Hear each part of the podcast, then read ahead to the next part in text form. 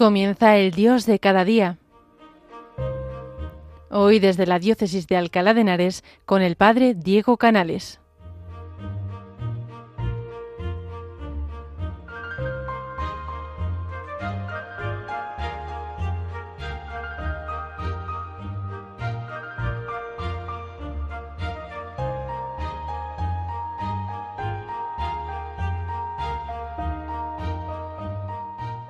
Buenos días, oyentes de Radio María España. Les saluda un día más el Padre Diego Canales desde la parroquia de Santa María la Mayor en Alcalá de Henares. En este día me gustaría compartir con vosotros una reflexión que llevo haciendo este tiempo de Cuaresma y es también una petición que le hago al Señor. Creo que el tiempo de Cuaresma es un tiempo en el que hay que pedirle al Señor una cosa y es esta. Que me conozca y que te conozca. Que me conozca a mí mismo, es decir, que me dé cuenta de que hay cosas que no le agradan a Él, que hay cosas que tengo que mejorar, que hay cosas que me separan del amor de Dios, del amor de mis hermanos, que me hacen daño, que me conozca en profundidad.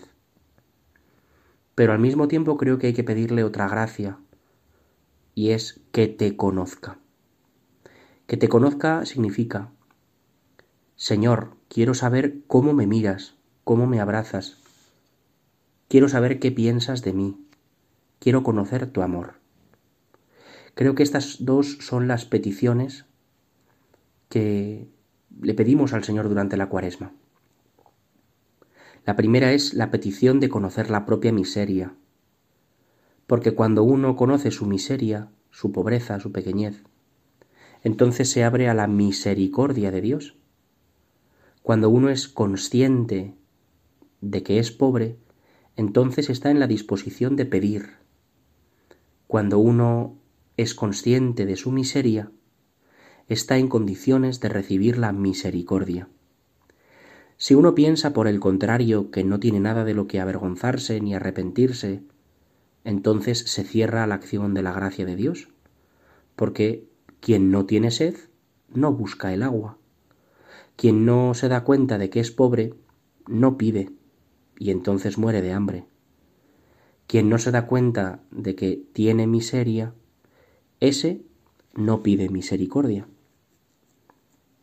Me parece que para comprender bien esto podemos acudir al capítulo 15 de Lucas.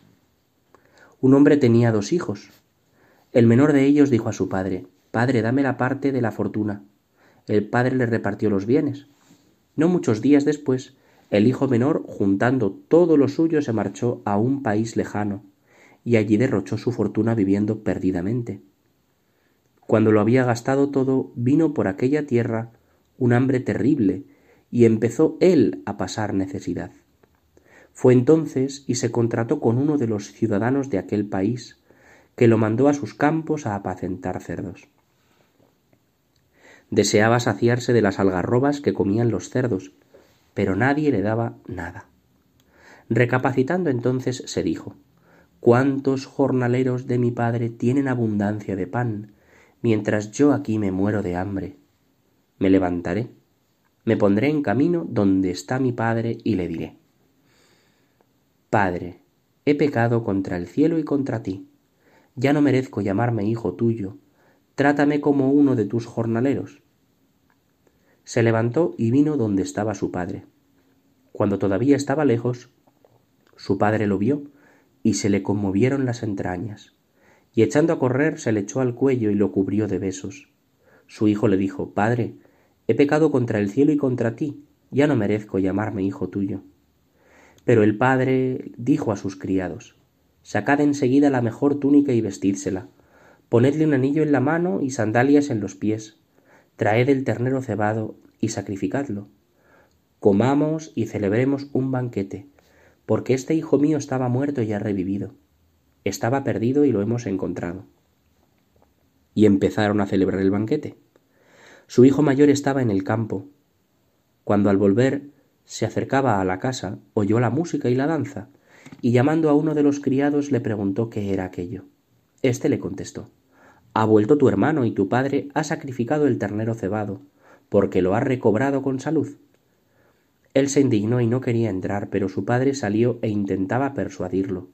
Entonces él respondió a su padre Mira, en tantos años como te sirvo sin desobedecer nunca una orden tuya, a mí nunca me has dado un cabrito para tener un banquete con mis amigos.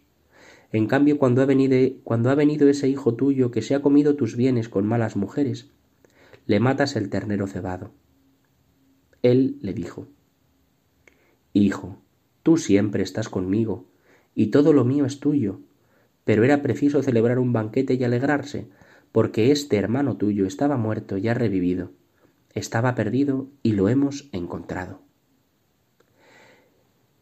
Todos hemos escuchado muchas veces este Evangelio, este precioso Evangelio del Padre y su alegría, del Hijo pródigo que vuelve a casa y del hermano mayor que no termina de entrar nunca. Pero hoy me gustaría que lo leyésemos desde esta perspectiva, que me conozca y que te conozca. Hay dos hijos en la parábola. El primero, al que llamamos cariñosamente pródigo, porque gastó toda la fortuna que tenía, ese experimenta su pobreza. Deseaba saciarse de las algarrobas que comían los cerdos, pero ni siquiera se las daban. Experimenta su pobreza, es decir, se da cuenta y recapacitando entonces se dijo, ¿cuántos jornaleros de mi padre tienen abundancia de pan, mientras yo aquí me muero de hambre? Qué bonito y qué duro darse cuenta de nuestra pobreza, darse cuenta de la miseria, decir, pero qué bajo he caído, cómo he podido perder yo todo ese tesoro que me habían regalado. Es difícil a veces reconocer que nos hemos equivocado, es difícil reconocer que el camino que habíamos tomado pensando que era nuestra libertad, que era nuestra autoafirmación, que era lo que nos iba a dar todo resulta que nos lo ha quitado todo. Es muy difícil, desde luego que sí. Yo creo que hay muchos de los que nos están oyendo que han experimentado esto. Yo pensaba que haciendo esto, yo pensaba que siendo así, lo iba a tener todo. Y resulta que me he dado cuenta que lo he perdido todo, que he perdido incluso la dignidad. Fijaros que este pobre hijo acabó cuidando cerdos de los que le hubiera gustado compartir la comida con ellos. Creo que a ninguno se le pasa por alto que querer compartir, que tener hambre de lo que come un cerdo, no es haber llegado a la cumbre de la vida. ¿eh? No es decir, he tenido éxito en mi carrera profesional, he tenido éxito como emprendedor, he tenido éxito manejando mi vida. Porque al final me doy cuenta que estoy comiendo o que me gustaría poder comer lo que comen los cerdos. Es una experiencia muy dura, la de verse eh, en el fondo, la de tocar fondo. Pero también es una experiencia, creo, que bien vivida ayuda a cambiar de vida. Porque entonces, cuando toma conciencia de su pobreza, de su miseria, es cuando dice, bueno, pues ya no puedo perder más. Me levantaré me pondré en camino donde está mi Padre. Qué bonito es esto, me pondré en camino. Y es que empieza el camino de la conversión. La curación del corazón no es inmediata. No dice uno, ah, ya he visto que por aquí no, pues venga, como si no hubiera pasado nada. No, empieza un camino. Uno tiene que recobrar otra vez la dignidad, y esa dignidad acabará en un abrazo. Entonces, cuando llega al Padre, el Padre le responde con un abrazo, pero antes ha habido un camino, un camino en el que el Hijo ha tenido que levantarse, ha tenido que romper con lo que le ataba, con su amor propio que le ataba a estar cuidando esos cerdos, y decir, no, yo no me quiero conformar con esta vida. Me conozco, me he equivocado, y por eso no me quiero conformar. Me levantaré, y volveré a mi Padre y le diré con toda humildad, he pecado, contra el cielo y contra ti, y ya no merezco llamarme hijo tuyo. Es precioso que el Hijo haya ganado en humildad, El comienzo de la parábola empezaba diciendo, ah, yo puedo con todo, yo sé más que mi padre, y por eso le voy a pedir la parte de la herencia, eso significa, le voy a decir, para mí estás muerto, yo no necesito ya que tuteles, que guardes lo mío, dámelo ya, que yo ya sé lo que necesito. Empieza con la soberbia del hijo, el que dice, yo no te necesito para nada, para mí estás muerto, dame la parte de la herencia, lo que me corresponda cuando tú mueras, dámelo ya, porque yo no quiero tener nada contigo. Y continúa con esta humildad. Volveré a la casa de mi padre y le diré, efectivamente, ya no me merezco llamar un hijo tuyo. Trátame como uno de tus sirvientes. Vamos a pedirle al Señor esta primera petición, que me conozca. Señor, que me dé cuenta de dónde me he apartado de ti Dame, Señor, la gracia de conocer el lugar donde mi vida se ha apartado de tu gracia.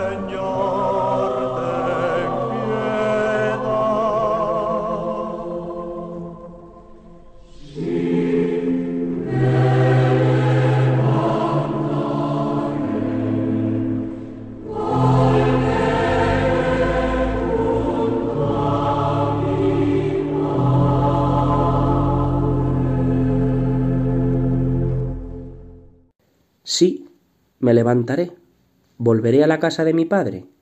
Eso es lo que le tenemos que pedir. Señor, que me conozca, Señor, que me dé cuenta. Pero la petición no termina ahí.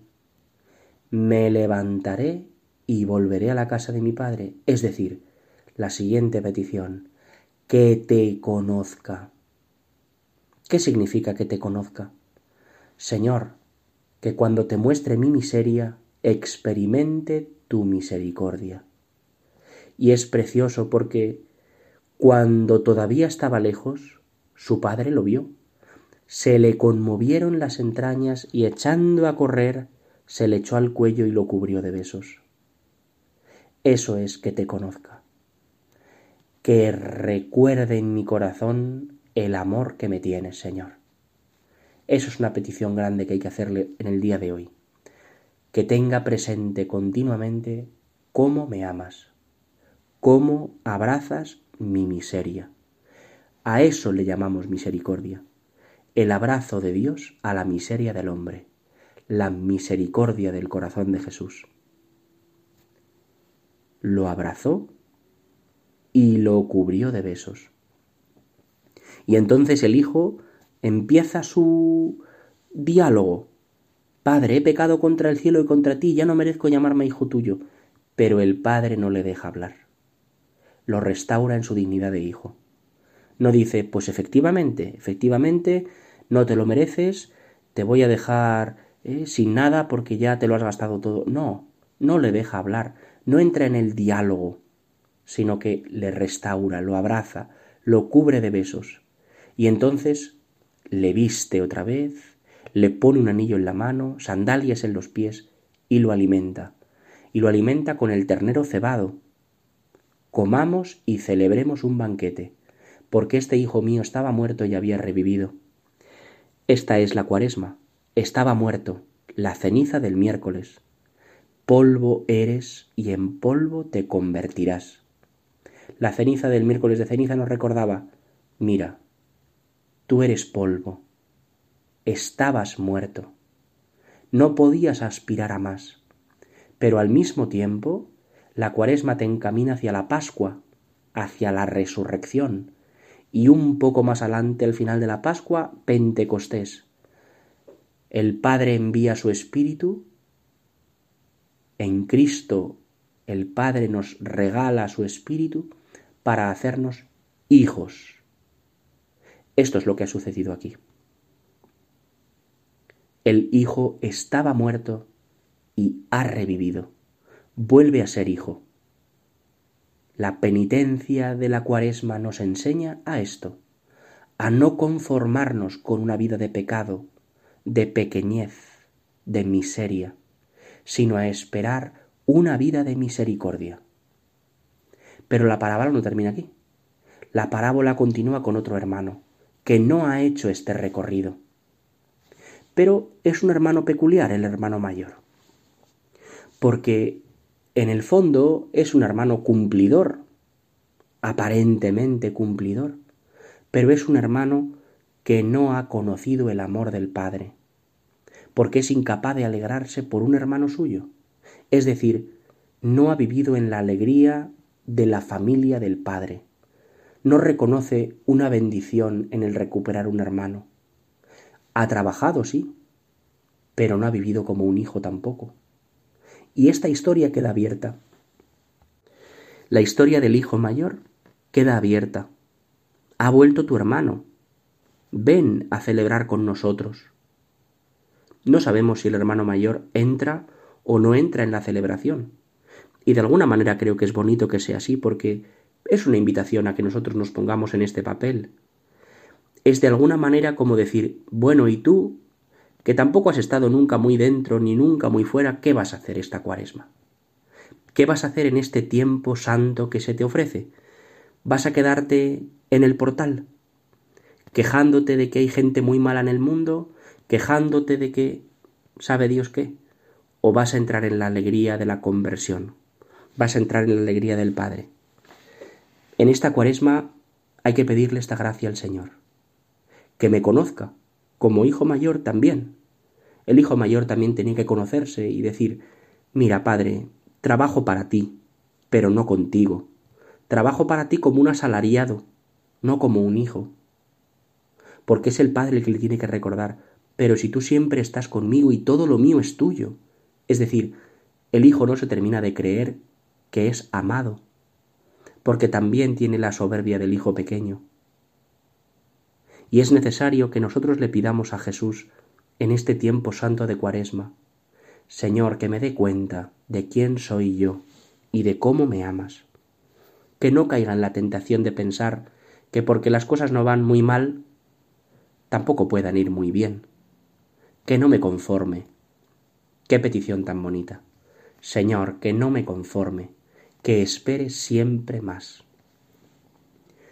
Vamos a pedírselo hoy al Señor, por intercesión de la Virgen María, de San José y de todos los santos. La santidad al final consiste en esto, en no conformarse, en reconocer la, la pobreza de la vida, incluso en la Virgen María. El Señor ha mirado la pobreza, la humillación de su esclava. Y entonces la Virgen María conoce por eso me felicitarán todas las generaciones, porque el poderoso ha hecho obras grandes por mí. De la pobreza a la riqueza de Dios, del conocimiento propio al conocimiento de Dios. Pues que esta cuaresma sea este viaje, este viaje del hijo pequeño, del hijo pródigo, que va desde el conocimiento propio. Señor, mira, no puedo ya más con la vida, no puedo más con mi pecado, tengo hartazo ya de tantas situaciones que me separan de ti. Que eso no nos encadene ahí, sino que digamos, pero no me quiero conformar, quiero acercarme todavía más a ti. Siempre se puede amar más y siempre se puede amar mejor. Le pedimos hoy esta gran petición al Señor. Que me conozca y que te conozca. Pues queridos oyentes de Radio María, ha sido una alegría poder compartir este ratito con todos vosotros. Me encomiendo humildemente a vuestras oraciones y yo en la misa os tendré presentes a todos, que aunque sin conocernos, Dios nos pone rostro y nombre en su corazón. Pues le doy las gracias a nuestra Madre la Virgen María por estos santos propósitos de la cuaresma que nos ha dado. Conocimiento propio y conocimiento del amor de Dios. Pues que el Señor os bendiga y os custodie siempre, hasta el mes que viene, si Dios quiere.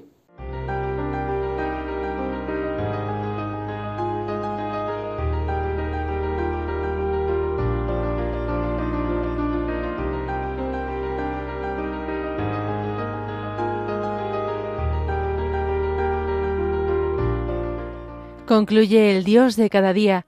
Hoy nos ha acompañado el Padre Diego Canales desde la Diócesis de Alcalá de Henares.